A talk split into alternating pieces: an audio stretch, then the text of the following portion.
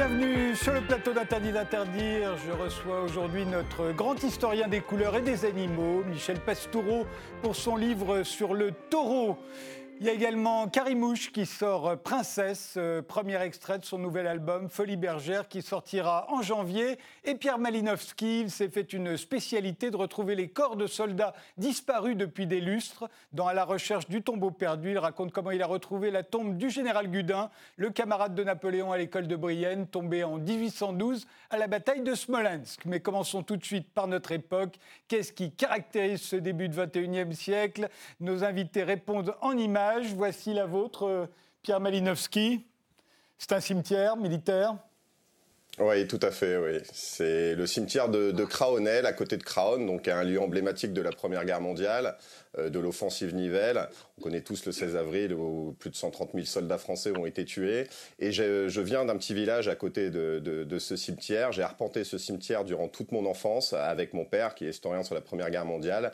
Et pour moi, ça représente le sacrifice en fait euh, de la France, de toute une génération. Euh, il y a plus de 100 ans, mais en fait, c'est très très court à l'échelle euh, de, l'histoire de France. Et aujourd'hui, quand je vois les actualités, et surtout pour moi la jeunesse française, pas dans sa globalité, mais en partie, voir toute cette jeunesse sacrifiée, pourquoi? Pourquoi Et je me demande aujourd'hui qui, en France, des, jeunes de 20 ans, est-ce qu'ils pourraient, euh, comment dire, survivre à ce qu'ont survécu, à ce qu'ont vu cette, cette jeunesse massacrée d'un million trois cent mille euh, soldats français? Karimouche, euh, votre photo à vous, bah, elles, sont bien vivantes. Hein, c'était quand? Alors ça, c'était c'était cette année ou l'année dernière. Mais je trouve que cette photo, je trouve qu'elle représente bien la la société de, actuelle, entre les manifs. Sur cette photo, on voit même les masques. Euh, quand on s'approche bien, c'est une manif euh, féministe.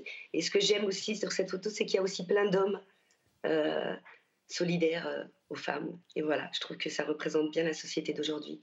Oui, c'est vrai, d'une certaine manière. Aussi avec ses approximations, parce que quand on, on traite un avocat de complice, par exemple, euh, c'est juste un avocat. Voilà, mais ça représente bien la société d'aujourd'hui, effectivement. Oui, complètement. Et enfin, euh, votre image à vous, euh, Michel Pastoureau, de la couleur, mais aussi de la peinture. Oui, c'est un tableau d'une jeune femme peintre qui signe âme sauvage. Et il me semble que ce tableau, si on oublie que c'est une œuvre d'art, est assez emblématique de l'état du monde et de la société. Un camailleux de gris, beaucoup de gris, et puis aucune euh, ligne droite, euh, du désordre, du dérèglement, de l'inquiétude et du chaos. Je pense que c'est assez emblématique des temps que nous vivons actuellement et surtout de ceux qui nous attendent demain. Probablement, hélas. Eh bien, commençons.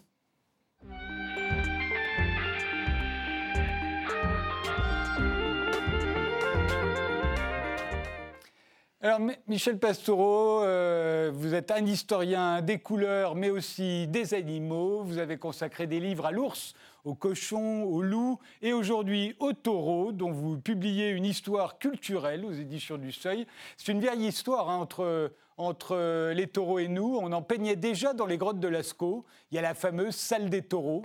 Ces fameux grands taureaux de Lascaux, le plus grand mesure 5 mètres de long, il est noir. Il est devenu en quelque sorte non seulement l'emblème, mais peut-être le logo de la préhistoire. Ce n'est pas le plus ancien euh, taureau qu'on voit sur les murs des grottes. Hein. À Lascaux, on est 17 euh, 000 ans avant le temps présent. Euh, mais il y a des, taureaux, des aurochs, puisque c'est un grand taureau sauvage, des aurochs sur les murs de la grotte Chauvet. Donc là, on est vers 32 000 ans avant le temps présent. Et même si l'auroch n'est pas la vedette du bestiaire peint et gravé du paléolithique, il y a plus de bisons, plus de chevaux, plus de euh, cervidés. Euh, il est quand même euh, assez abondamment présent. Donc, des grottes du Paléolithique jusqu'à l'art contemporain, le, taureau a traversé tout l'art occidental. Oui, et vous montrez aussi que parmi les plus anciens objets euh, en or qu'on ait découvert euh, en Europe, euh, bah, c'est à Varna en Bulgarie. Il y a des bijoux qui représentent des taureaux. Et là, on est 4000, en 4005, 4006 avant notre ère. Hein.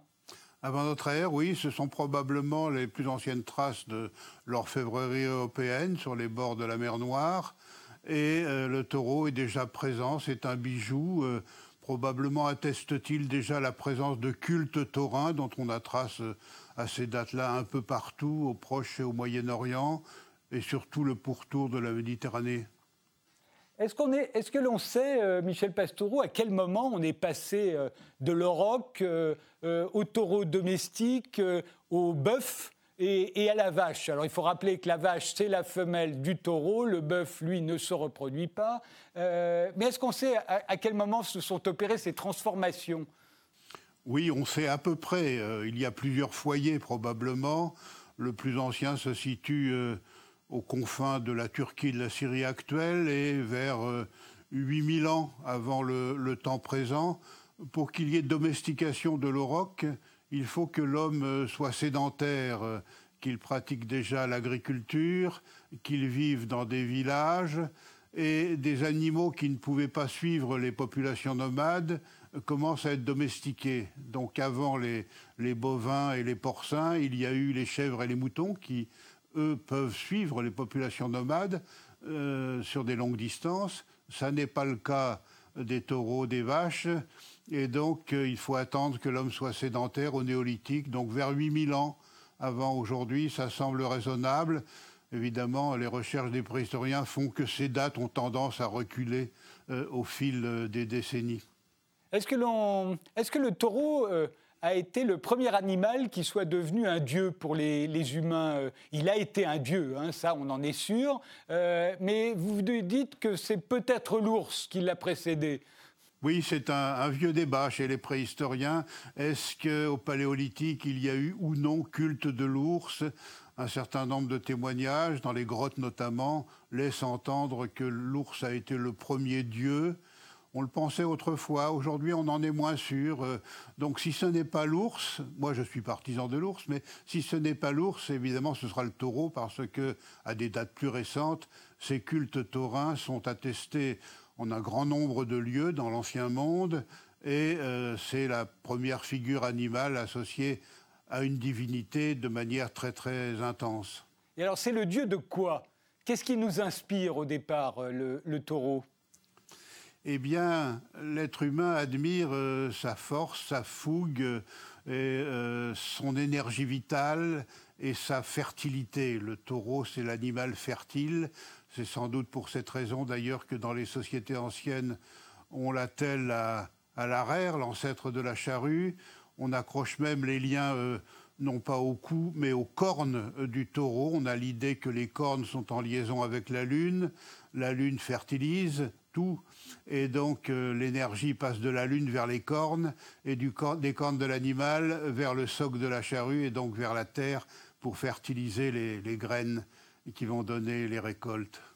On, n'invoque jamais l'intelligence du taureau. Pourtant, les, euh, grands écrivains de la tauromachie, comme Hemingway, ont toujours insisté sur l'intelligence du taureau, qui en un quart d'heure, la, durée d'une, corrida pour le taureau, euh, en apprend plus probablement que l'homme pendant toute sa vie.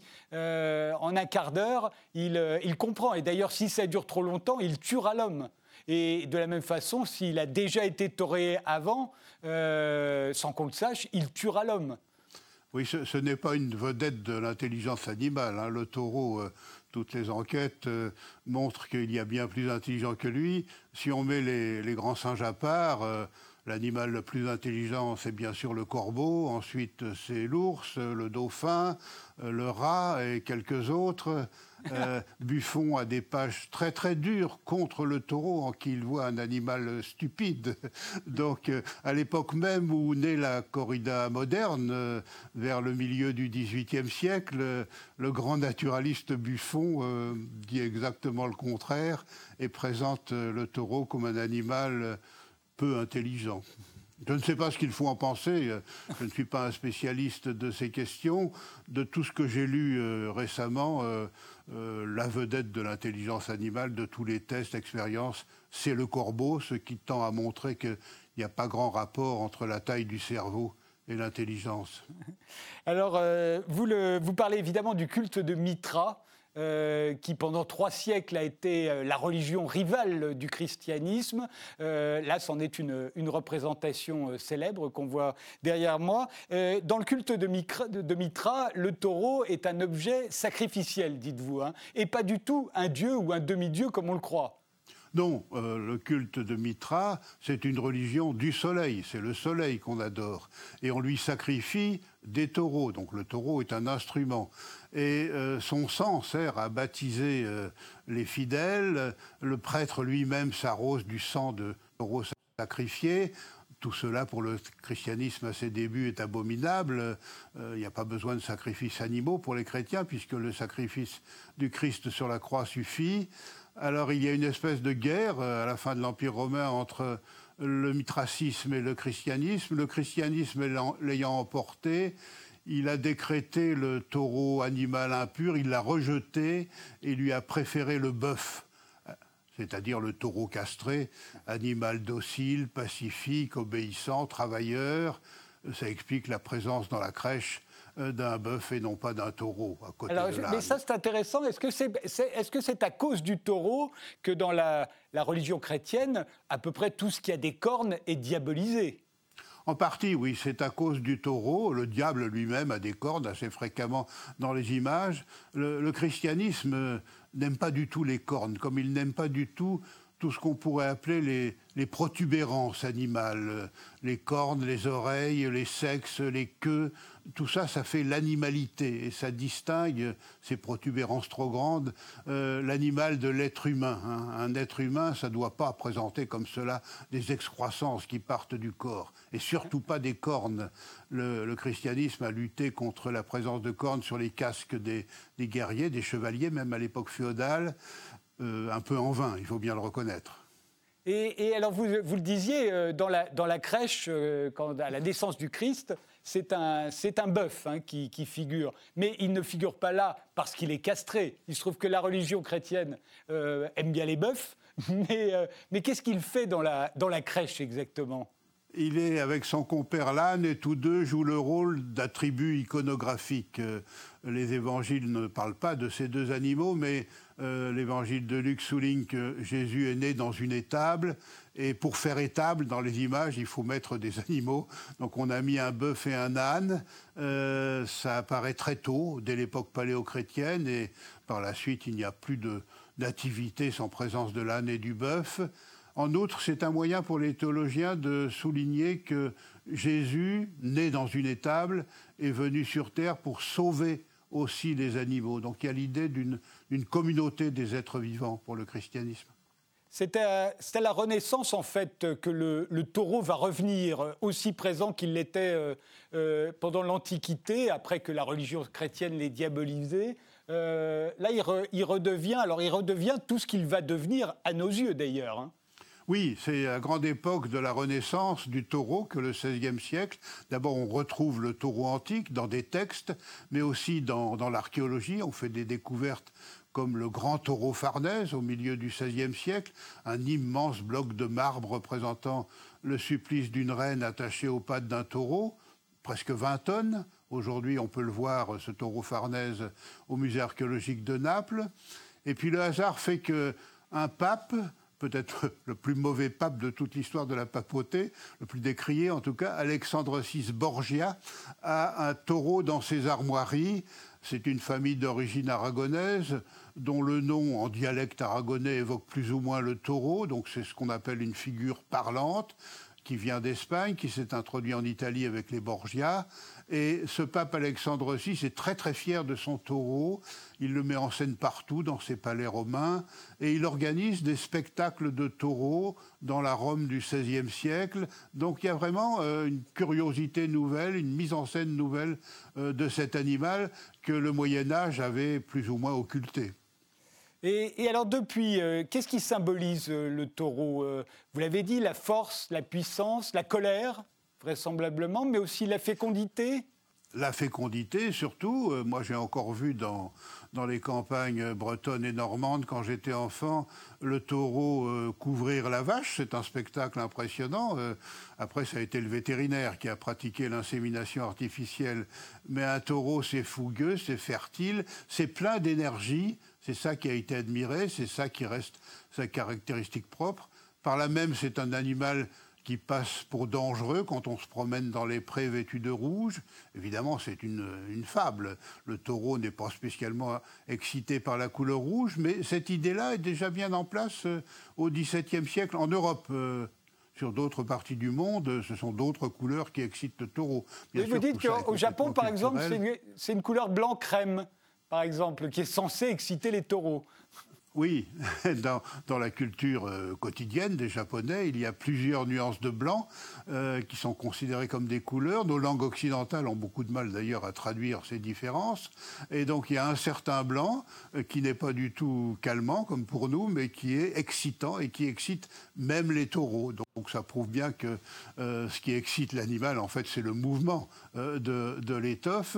Et selon les cultures, selon les sociétés, c'est telle ou telle couleur qui va être et, et, la vache, euh, qu'est-ce qu'elle symbolise, elle, euh, la vache? Parce que si le taureau, c'est la puissance sexuelle, est-ce que la vache, qui est sa, qui est sa femelle, euh, en, se voit un peu magnifiée par la même occasion? Oui, elle bénéficie du prestige du taureau. C'est un animal euh, en général pris en bonne part, sympathique, qui fournit euh, du lait, même si pendant des siècles et des siècles, on a surtout consommé du lait de chèvre et du lait de brebis. Hein. C'est au XVIIIe siècle que le lait de vache devient le plus consommé en Europe.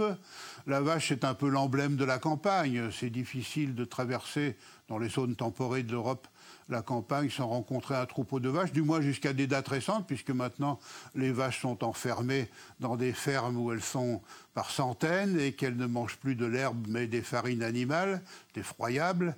Euh, la vache peut aussi être euh, prise en mauvaise part. Hein, pour la symbolique, il y a toujours un bon et un mauvais côté. La mauvaise part de la vache, ce serait son côté bovin, en quelque sorte. Elle rumine, elle a l'air un peu euh, abrutie, sinon stupide, et ça donne naissance à des faits de langue assez étonnants. traiter une femme de vache pendant longtemps, c'était la traiter soit de souillon, soit de euh, pas intelligente. Et puis sont apparus en en français au XIXe siècle, les mots vacherie et vachement. Alors vacherie, c'est d'abord un endroit où habitent les vaches, c'est une, étable à vaches. Et puis ça devient euh, un mauvais sort, un mauvais coup. Et vache, dans l'expression mort aux vaches, ça date de l'occupation de la France par les Prussiens en 1871. C'est une lecture à la française du mot allemand dit Ware, c'est la, sentinelle. Le CH allemand se prononce R. Alors les Français euh, ne l'entendent pas comme ça, ils le voient écrit CH, donc ils prononcent vache et euh, par hostilité, bien sûr, le mot vache se déprécie. Traiter quelqu'un de vache, surtout un homme, c'est donc euh, quelqu'un qui est euh, animé de mauvaises intentions ou qui a un mauvais comportement. C'est une peau de vache. Et dans le même esprit se crée peu à peu toute une famille de mots, notamment l'adverbe vachement, qui à l'origine signifiait méchamment. Et comme méchamment, il s'est un peu usé, il est devenu synonyme banal de trait. C'est vrai de méchamment, c'est vrai de vachement. le, taureau est, symbole de puissance sexuelle, euh, ne serait-ce que déjà parce qu'il a une semence très abondante et que la vache a, parfois du mal à, supporter ses, saillies. Euh, euh, aujourd'hui, ça se passe mieux, c'est surtout par l'assimilation artificielle, en fait. on a privé et les vaches et les taureaux de rapports sexuels. Voilà, c'est ça. Ce qui prouve bien que c'est un animal domestique, puisque aujourd'hui, euh, les zoologues définissent euh, la domestication comme la maîtrise de la reproduction d'une espèce animale par l'être humain. C'est ça, un animal domestique, alors que dans les sociétés anciennes, un animal domestique, c'est un animal qui vit dans la domus, la maison, ou autour de la domus. Euh, ce qui fait que les animaux de la ferme sont domestiques, mais aussi euh, le renard, qui est un grand habitué du poulailler, le corbeau, qui est toujours là, euh, la souris, le rat, le merle, tout ça, ce sont pour les sociétés anciennes des animaux domestiques. Aujourd'hui, ce n'est plus le cas. Et enfin, vous terminez votre livre par la corrida. C'est vrai que quand on parle taureau, on pense corrida. Et, vous expliquez qu'elle est née, telle qu'on la connaît, en tout cas, elle est née au XVIIIe siècle, la corrida. Alors, pourquoi c'est le taureau? Pourquoi est-ce que c'est le taureau qui se retrouve dans l'arène? D'autres animaux ont été tués euh, dans des arènes, euh, euh, à Rome en particulier. Les taureaux n'y étaient pas du tout en majorité. alors pourquoi le taureau est devenu... Qu'est-ce qui se joue dans l'arène à vos yeux et aux nôtres par la même occasion? Parce que, comme dit Buffon, le taureau est le plus sauvage des animaux domestiques.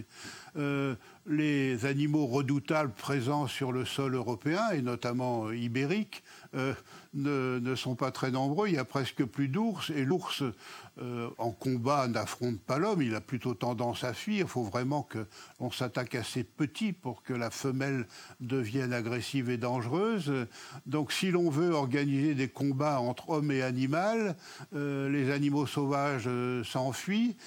donc, il faut prendre un animal domestique. On prend le plus sauvage des domestiques, le plus redoutable supposément redoutable. Le taureau, c'est un choix par soustraction, en quelque sorte. Oui, je voulais euh, demander à Karimouche, le taureau, pour vous, ça, inspire quoi? Bah, La puissance. Ah, voilà. La puissance. la puissance. Et puis, bon, ben oui, et les corridas. C'est très triste, mais mm. c'est ce, que, ce que le taureau m'inspire. Et Pierre Malinowski? Pierre Malinowski, vous... Bah, quel est votre... Personnellement, je viens de prendre un, je viens de prendre un cours d'histoire euh, assez impressionnant quand même, puisque je connaissais pas 90% de ce que vient de dire Monsieur Pastoureau, et euh, c'est super intéressant. Moi, ce que ça définit le taureau, bah moi, c'est plus ma jeunesse en fait, puisque je me rappelle quand on était petit, euh, genre quand on avait 5 ou 10 ans, où on allait, on, on essaie de traverser les prairies, vous savez, pour essayer de les provoquer, parce qu'il y a toujours cette peur de qu'ils vous poursuivent, parce que le taureau, si vous il est calme, et s'il vous énerve, il vous tue. Donc moi, je me souviens, en fait, voilà, c'est pareil, c'est plus de, de, la peur et de la puissance aussi du taureau. Par contre, euh, ce que, vient, ce que je viens d'entendre, c'est mais très très intéressant. Le, fait de fuir devant les taureaux, euh, vous le racontez aussi, euh, Michel Pastoureau, dans votre livre, c'est une image de la campagne française, alors qui a un peu disparu aujourd'hui, mais qui a été très présente pendant très longtemps. Hein. Oui, oui, elle est très présente. Euh, on en trouve trace euh, dans des récits euh, littéraires ou narratifs dès le XVIIe siècle. Et quand j'étais enfant ou adolescent, et mes filles aussi d'ailleurs, on avait un peu peur des taureaux en se promenant dans la campagne. À la fois peur des cornes et peur d'être piétiné, surtout. le taureau peut devenir agressif pour des raisons qu'on ne devine pas toujours. parfois, c'est à cause des insectes que le taureau devient furieux, euh, plus souvent qu'à cause de l'être humain lui-même. Mais enfin, bon, vaut mieux euh, contourner euh, assez largement un taureau qui est en train de manger paisiblement de l'herbe. Je le disais au, début de cet entretien, Michel Pastoureau, vous avez commencé à écrire sur l'ours. Vous avez écrit plusieurs livres sur le cochon, il y a eu le loup, aujourd'hui le taureau. pourquoi ces animaux-là? Comment vous y prenez-vous? Et j'ai envie de vous demander, c'est qui le prochain? Alors, le prochain, c'est le corbeau. Ça fait 50 ans que je travaille sur l'histoire culturelle du corbeau en Europe, donc euh, je suis dans le cas du, chercheur écrasé par sa documentation, il faut vraiment que je rédige. Mais euh, pour l'historien que je suis, euh, les animaux rejetés, les animaux négatifs à un titre ou à un autre, les, mal aimés, laissent beaucoup plus de traces dans les documents que les autres. Donc c'est plus intéressant de s'intéresser à eux. Il y a des textes, il y a des images, il y a des faits de langue et de lexique, il y a des traditions orale, euh, il y a de l'archéozoologie. Euh, bref, euh, je préfère travailler sur cela. D'ailleurs, c'est un problème général en histoire. Hein. Le mal est toujours mieux documenté que le bien. Il laisse beaucoup plus de traces dans les documents. Alors, toute dernière question, impromptue. L'animal qui est le plus représenté dans une ville comme Paris, au contraire de ce que l'on pourrait penser, c'est le lion. Le lion est à peu près partout. Il y a des petits lions sur les balcons, partout, partout, partout. Est-ce que vous savez pourquoi? Oui, le, lion fait partie de notre vie quotidienne et ça n'est pas récent. Hein. Il n'est plus indigène en Europe euh, depuis le Paléolithique et pourtant il est resté présent dans l'imaginaire. Hein. Entrer dans n'importe quelle église, il y a des lions partout, peints, sculptés, racontés, présents dans, dans le texte biblique, commentés pendant le sermon, etc. Euh, c'est le roi des animaux. C'était le roi des animaux pour les cultures euh, africaines et asiatiques. En Europe, c'était l'ours. Et l'Église, au Moyen Âge, euh, a vu un danger de culte de l'ours, présent physiquement, lui, sur le terroir européen. Donc elle a joué le lion contre l'ours pour ce trône symbolique des rois des animaux. Ça a pris du temps, mais finalement, euh, le lion a détrôné l'ours, et c'est lui qui est devenu la vedette de notre bestiaire. Et c'est sans danger, puisqu'il n'est pas physiquement présent. Le taureau, une histoire culturelle, le nouveau livre de Michel Pastoureau vient de paraître aux éditions du Seuil. On fait une pause, puis on va s'intéresser au nouveau clip de Karimouche. Je vous invite à le regarder, euh, Michel Pastoureau, vous m'en direz un mot, il y a plein de couleurs dedans. Vous aurez sûrement des choses à dire. Merci.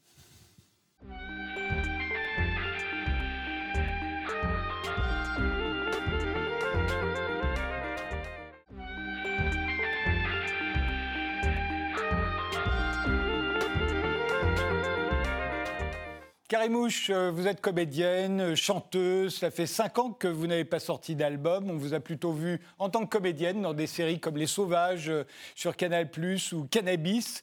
Aujourd'hui sort le premier extrait de votre prochain album, Folie Berbère. C'est un très bon titre. Oui, hein. Voilà, excellent titre. Je ne comprends pas que personne n'y avait pensé avant vous. Folie Berbère, c'est formidable. C'est prévu ah, bah, pour janvier. Et, cet extrait qu'on va voir tout de suite, ça s'intitule Princesse, on vous écoute.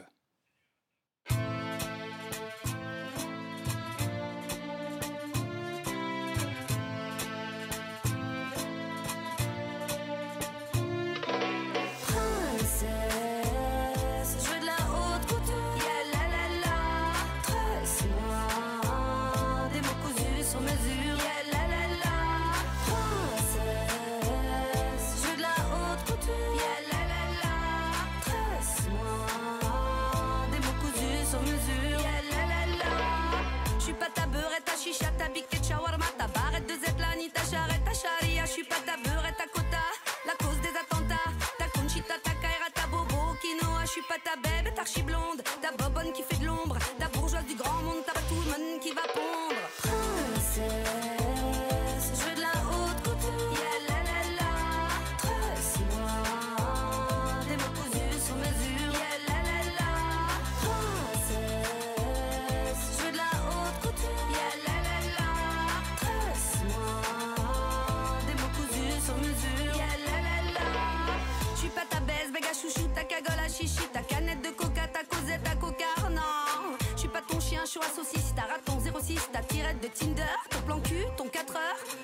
filha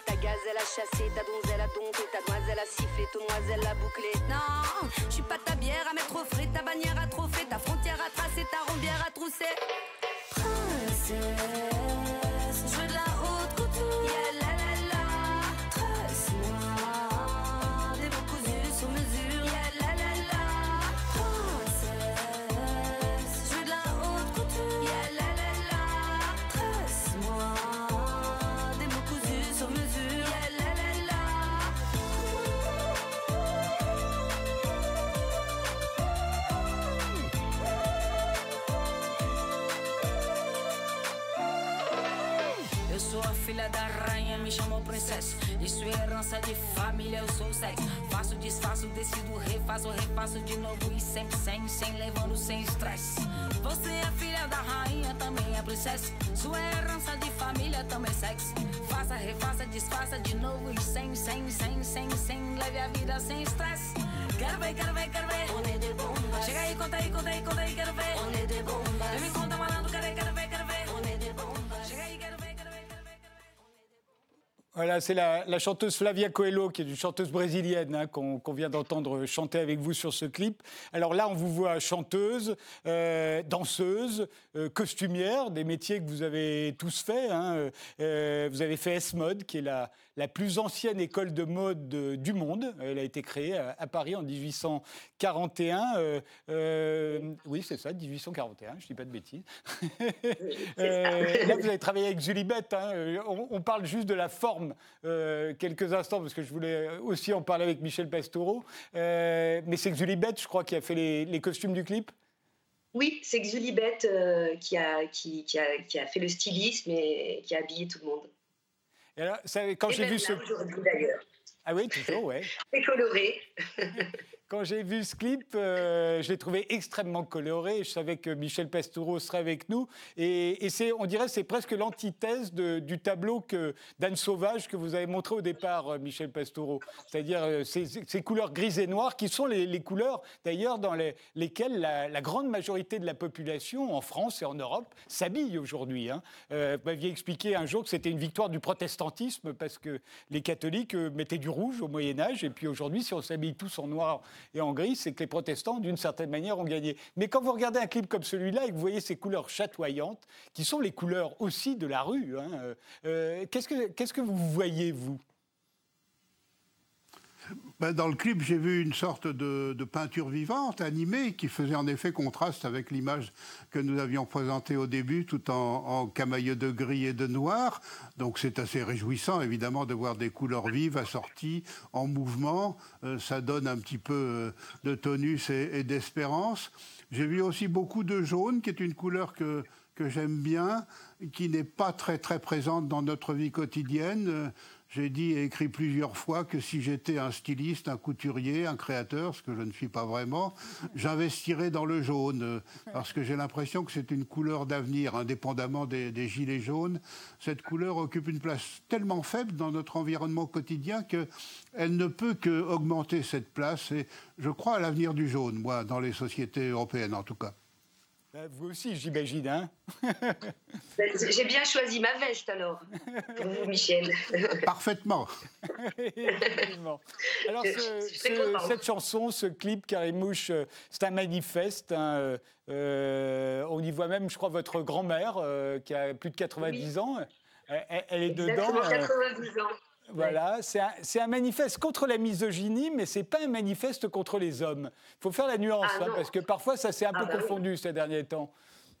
Oui, oui, non, non, ça par exemple, même on m'avait proposé euh, d'écrire euh, ni Dieu ni mec, euh, ni Dieu ni mec, oui, ça je.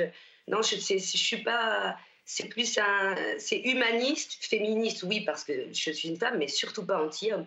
Et puis en plus, j'ai un garçon exceptionnel. Donc, euh, et, puis il y a plein d'hommes autour de moi que j'aime et qui sont, euh, qui sont respectueux, qui sont solidaires aussi euh, avec tout ce qui se passe en ce moment. Où, et non, c'est pas une chanson anti-homme. Et je crois que vous l'avez coécrit les paroles avec un homme d'ailleurs.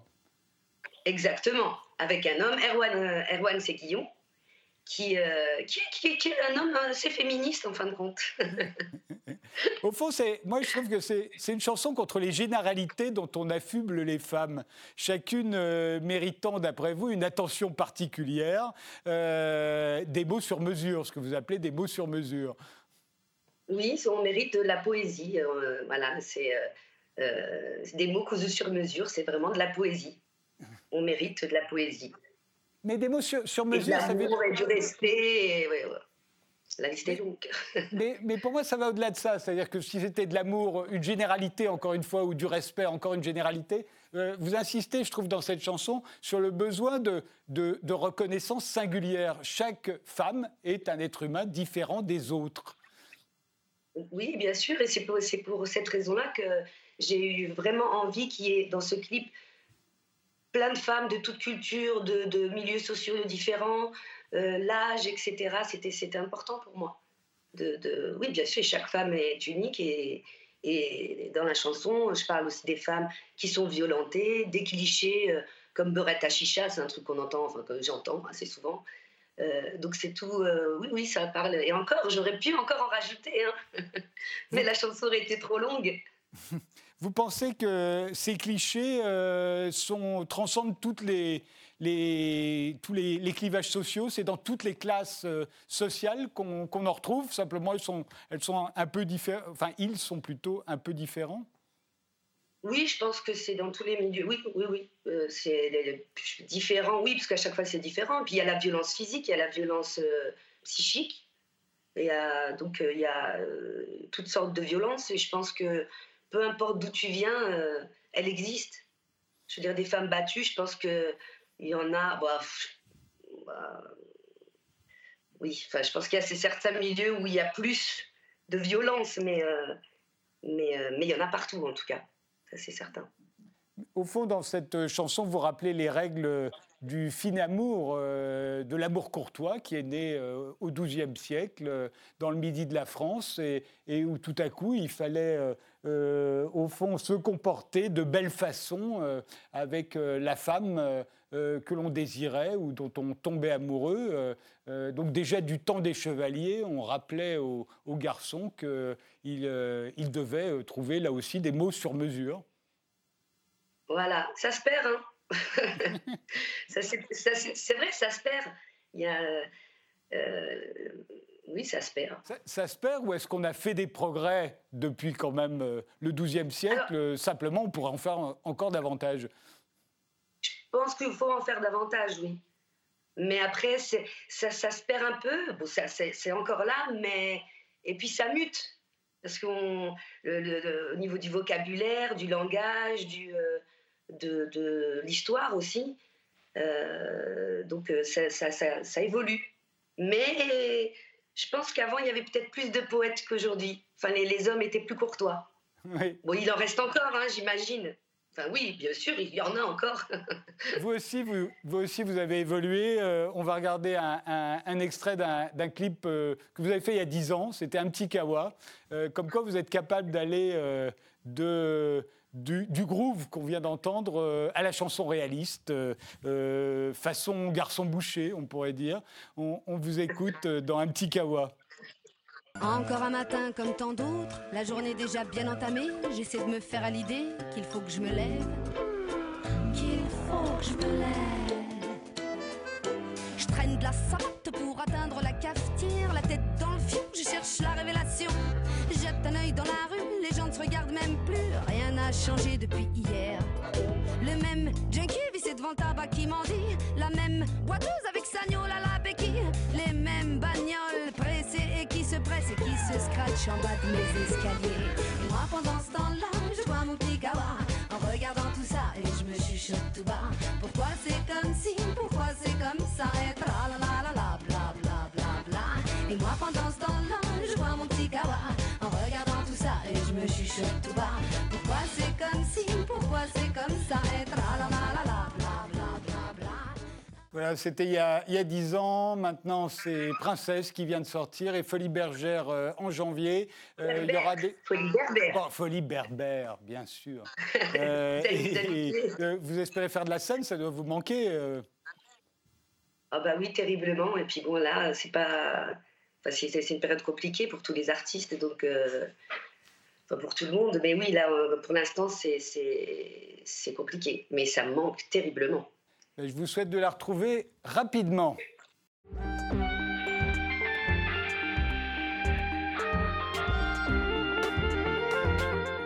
Pierre Malinowski, euh, ancien militaire, aujourd'hui président de la Fondation pour le développement des initiatives historiques franco-russes. Vous êtes historien à votre façon. Hein. Votre spécialité, euh, bah, vous l'avez quasiment inventée, c'est de retrouver des corps de soldats disparus il y a très longtemps pour les rendre euh, à leur famille. C'est le travail euh, que cela demande, que vous racontez dans, dans un livre, à la recherche du tombeau perdu, qui vient de paraître au Cherche Midi, avec une préface d'Hélène Carrère d'Ancos. Vous y faites le récit de votre expédition en Russie pour retrouver le corps du général Gudin, euh, euh, tombé en 1812 à la bataille de Smolensk. Comment l'expliquez-vous, cette quête qui est la vôtre, déterrer des soldats morts depuis des lustres? Bah, ça vient de, mon enfance, hein, euh, puisque j'ai trouvé mon premier corps, j'avais 5 ans, euh, puisque on habite sur. en fait, je suis euh, natif d'un petit village qui s'appelle Orinville, qui est, qui, est, dans l'Aisne, qui est sur la, première ligne de la, de, la guerre 14-18, donc qui a été très meurtri durant cette guerre. Et mon père nous emmenait avec mon frère et ma sœur, lorsque nous étions, nous étions enfants, tous les week-ends, arpenter toutes les, toutes les tranchées, toutes les forêts, pour voir les stigmates de la Première Guerre mondiale. Et régulièrement, il retrouvait, euh, retrouvait des soldats, mais ça datait déjà de mon grand-père et de mon arrière-grand-père, puisqu'ils ont toujours été ouvriers agricoles euh, sur les champs de bataille. Et quand vous avez 5 ans et que vous retrouvez un, soldat, euh, voilà, vous n'êtes pas préparé en fait, pour ça. Et soit ça vous choque, soit vous vous dites, vous, comprenez directement. Et mon père nous a tellement bien expliqué, tu sais, ce, ce, squelette, en fait, c'est un soldat en pantalon rouge qui avait 21 ans, puisqu'on a retrouvé son nom et tout ça, et qui est mort ici, disparu dans la forêt depuis 100 ans. Enfin, il nous a expliqué une histoire assez simple. Et moi, je me suis toujours dit, bah, en fait, c'est un être humain et euh, bah, j'aimerais en chercher d'autres. Ça a commencé comme ça. Et euh, ensuite, j'ai été militaire pendant huit ans. Donc après, j'ai compris ce que c'était, en quelque sorte, pas la guerre, mais on peut dire euh, l'armée, le sacrifice, tout ça. Et euh, après l'armée, je me suis décidé bah, de me lancer à la recherche de tous les, héros disparus français à travers le monde. Euh, voilà, c'est un peu ambitieux, mais je fais mon maximum. Et j'ai retrouvé à peu près plus de 1000 corps. Hein. Déjà, là, on vient d'en retrouver euh, la semaine dernière environ 80 à Sébastopol, au siège à, Malakoff et à l'Alma. Donc voilà, on va expliquer aux Français la semaine prochaine dans les médias que ce n'est pas seulement des, comment dire des, monuments ou des ponts ou des choses comme ça. À Paris, ce sont des, grandes batailles où il y a énormément de, de, de Français qui sont, qui sont décédés. Et pour Gudin, bah alors c'était, euh, on va dire, c'est comme le Graal, puisque Gudin, c'était quand on même... Va, on va y venir au général Gudin. Le général qu'on retrouve. On, va venir au général Gudin, mais restons, euh, euh, restons au début de, cette quête qui est la vôtre, Pierre Malinowski. Quand, avec votre père, quand vous avez 5-6 ans, vous retrouvez ce, ce premier poilu, il, vous, il vous tend à un moment la, la, son alliance. Et sur cette alliance sont gravées, l'alliance, non pas de votre père, hein, mais l'alliance de ce soldat, et sont gravées les initiales, les siennes et, celles de sa femme. Et, j'ai l'impression que ça vous fait beaucoup d'effets, ça. Et je pense que c'est là aussi où ça se joue. C'est d'une façon, en, en, les déterrant, en retrouvant leurs objets euh, et, eux-mêmes, enfin ce qu'il en reste, euh, vous les ramenez à la vie, j'ai l'impression. C'est-à-dire que ce ne sont plus seulement des squelettes perdus, oubliés, euh, anonymes. Tout à coup, vous les ramenez à la vie. J'ai l'impression que c'est ça pour vous. Bah, moi, je les imagine euh, en fait euh, physiquement avec des cheveux. Enfin, vous savez, euh, j'arrive à les humaniser complètement. Et ensuite, je me refais vraiment tout leur parcours. J'imaginais qu'ils avaient peut-être probablement une femme, une mère. Enfin, ils ont laissé des orphelins. Et lorsque moi, je me, en fait, ma, priorité ensuite, c'est retrouver des descendants. C'est voilà, c'est une quête que je fais de retrouver, même s'il n'y a pas de descendants directs, puisqu'il y en a beaucoup étaient jeunes, je retrouve les cousins, les cousines, ou voilà. Et quand vous appelez, par exemple, il y avait un, je peux vous donner un exemple d'un poilu qu'on a retrouvé à côté de celui-ci, mais des années plus tard, j'ai retrouvé son arrière-arrière-petit-fils qui avait 85 ans, qui était vétéran euh, de la guerre d'Indochine. Et lorsque je lui ai annoncé, on a retrouvé votre arrière-grand-père, il s'est mis à pleurer puisque dans la famille, c'était le héros de la famille. Euh, ils avaient des photos de lui, donc ils m'ont envoyé des photos de lui en 1917, quelques jours euh, avant sa mort. Et lorsqu'ils sont venus sur place, il n'y a aucune autre émotion pareille, puisque là, vous touchez toute une famille complète qui reviennent dans ces petits villages français, dans ces forêts, et, et voir le lieu où a été retrouvé leur ancêtre, c'est particulièrement émouvant, oui. Alors, euh, vous l'avez dit, vous êtes euh, euh, engagé dans l'armée, et quand vous avez quitté l'armée, vous êtes mis à creuser. vous vouliez retrouver des, soldats comme ça, mais vous n'êtes vous pas mis à creuser au hasard, hein, parce que ça ne servait à rien. Vous savez qui vous recherchez. Vous, vous, avez commencé par rechercher les, les, soldats russes qui sont tombés en France pendant l'offensive du chemin des dames. Donc ça remonte à, avril 1917. Euh, euh, on n'en parle jamais de ces soldats russes. Euh, on sait qu'il y a eu beaucoup de morts, mais on n'en a jamais parlé. Ils n'ont pas de mausolée comme la plupart des autres, des autres armées. Les Américains, les, les, Anglais, les Australiens, les Canadiens ont des mausolées en France. Il n'y en a pas pour les Russes. Et vous mettez à creuser, vous le cherchez et vous allez retrouver un puis deux soldats russes quasiment un siècle euh, plus tard, hein, puisque vous les avez déterrés, je crois, en avril, enfin en 2016, donc euh, euh, un siècle, 99 ans plus exactement, après qu'ils soient tombés pendant la bataille. ça a dû être une émotion extraordinaire pour vous. Bah oui, puisque en fait c'est trois ans de trois ans de ma vie à creuser presque tous les jours. Donc le soldat russe, en fait, comme nous habitons dans un village euh, à côté de à côté de Reims, où les Russes ont attaqué ici, et j'en avais jamais entendu parler comme beaucoup de Français. On, sait qu'il y a eu énormément de comment dire de pays étrangers qui ont participé aux côtés de, la France, les Anglais, les Australiens, euh, voilà. Mais les Russes, on les a oubliés complètement, alors qu'il y a eu un corps expéditionnaire de 20 000 hommes euh, qui, qui, qui, ont été envoyés par le Tsar contre de l'armement pour libérer lors de l'offensive Nivelle les villages de Courcy et Et euh, ils ont eu 6000 tués quand même en trois jours, le 16 et le 19 avril 1917. Et quand mon père me dit, euh, tu sais qu'il y a des Russes qui sont venus pour libérer euh, notre village, J'avais jamais entendu parler de ça. Il m'a donné deux trois archives. J'ai commencé à étudier ça pendant peut-être deux ans, et ensuite j'ai creusé sur trois ans. J'ai demandé les autorisations des propriétaires, des agriculteurs, enfin énormément d'autorisations. Et ensuite avec ma petite pelle pendant trois ans, j'ai creusé. Et au bout de trois ans, je vous avoue que vous prenez quand même un petit coup au moral puisque vous retrouvez euh, vous, vous retrouvez pas le soldat que vous cherchez puisque c'est seulement deux jours, on peut dire, sur quatre ans de guerre. C'est vraiment compliqué. Et le soir de Noël, le, le 24 décembre 2016, euh, c'était ma dernière jour de fouille, hein, puisque je devais me faire opérer deux jours après du dernier discal parce que je m'en étais cassé le dos. Et là, euh, le 24 décembre, on fait seulement deux trous. Et à un mètre de profondeur, on a vu une colonne vertébrale euh, apparaître. Et on s'est dit, c'est un Allemand ou c'est un Français. Et en fait, il y avait une petite croix, une petite croix qui, dépassait. Mon frère la prend, je lui donne, je lui dis, voilà, une croix, on en trouve souvent, puisque voilà, sur les soldats. Et là, il passe son doigt dessus et il me dit, regarde, c'est pas catholique ça. Et là, on a vu la croix orthodoxe. J'avais compris directement. Je me dis, je le trouve le 24 décembre et je trouve le soldat russe à son endroit. Et après, ensuite, il y a eu deux boutons qui ont apparu en cyrillique avec l'aigle bicéphale. J'ai compris tout de suite et je suis parti me faire opérer avec, avec un sourire. Vous imaginez gigantesque. Hein.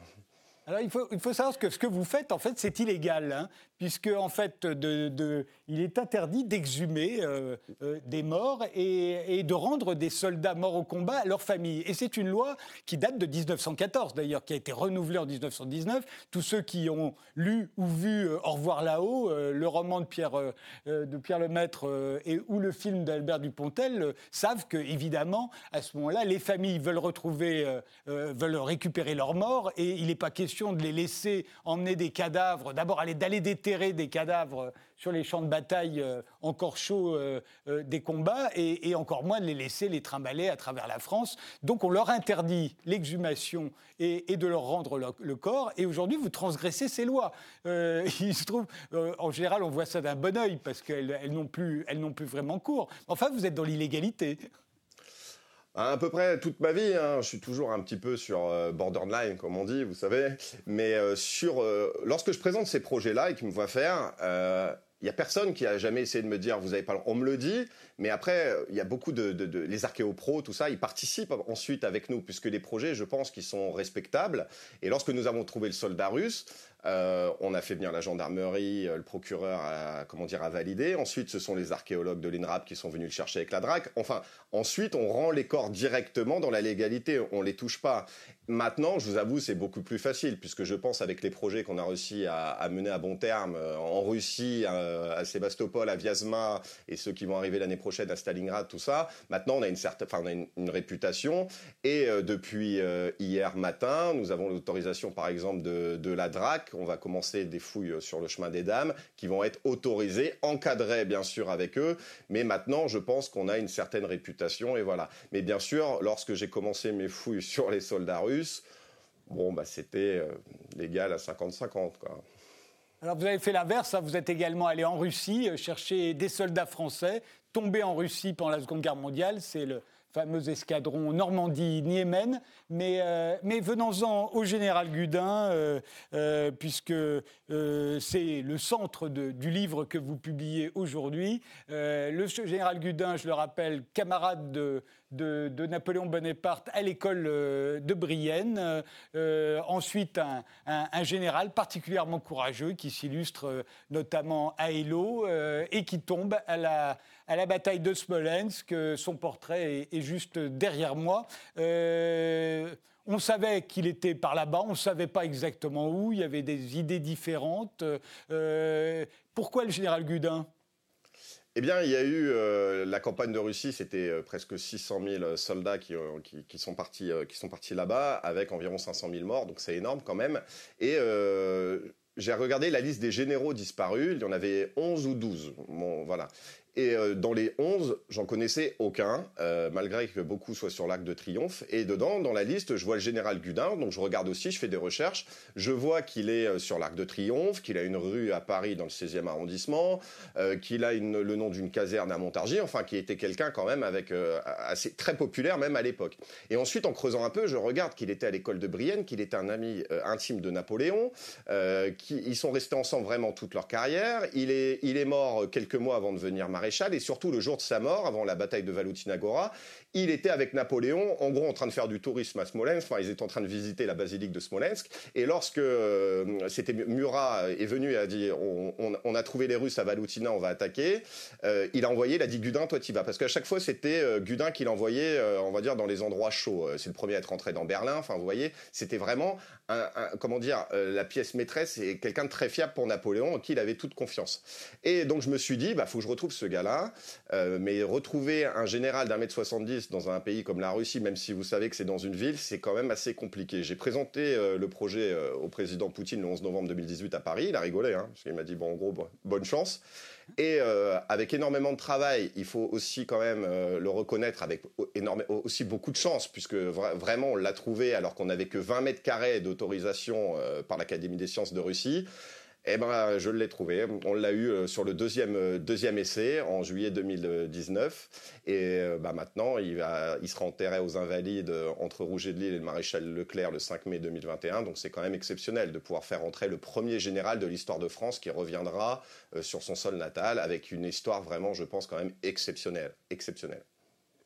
Michel Pastoureau, je voulais avoir votre, votre avis, puisque en tant qu'historien, euh, euh, devant le travail d'un historien improvisé, mais, mais quelqu'un qui est devenu historien à sa manière, euh, en allant comme ça, déterrer des corps, qu'est-ce que, qu'est-ce que ça, comment vous trouvez ça?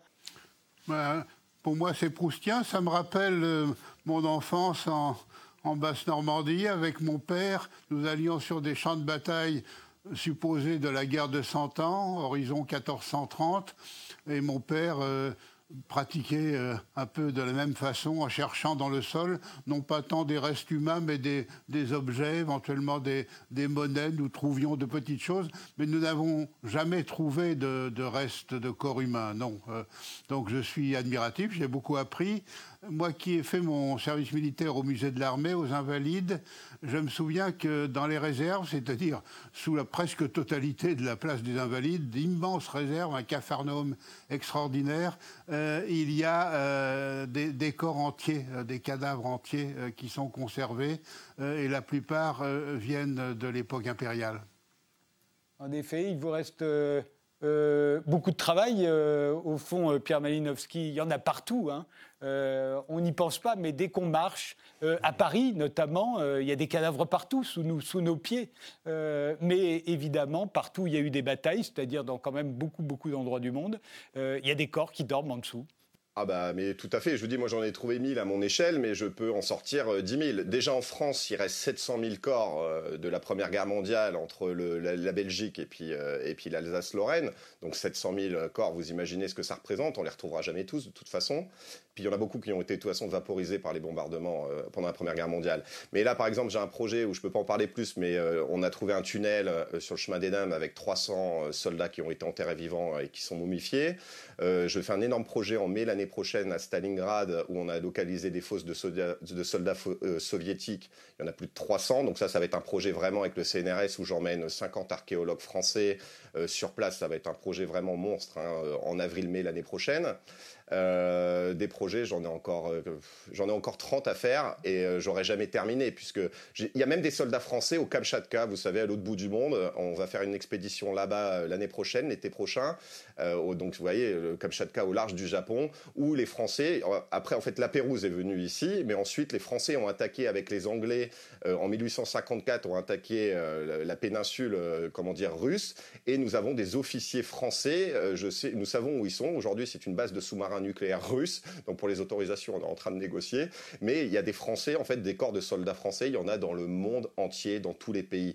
Donc c'est la guerre, on peut dire c'est pas bien, mais on doit leur rendre hommage. C'était des soldats et euh, moi j'irai les chercher, comme j'ai dit, jusque sur la Lune, hein, les soldats français, pour leur rendre hommage et les, enterrer, retrouver les familles. J'en ai fait ma vie et, euh, et je continuerai. À la recherche du tombeau perdu, c'est le titre du livre de Pierre Malinowski qui vient de paraître au Cherche Midi. Je vous remercie tous les trois d'avoir participé à cette émission. Euh, merci de nous avoir suivis et rendez-vous au prochain numéro.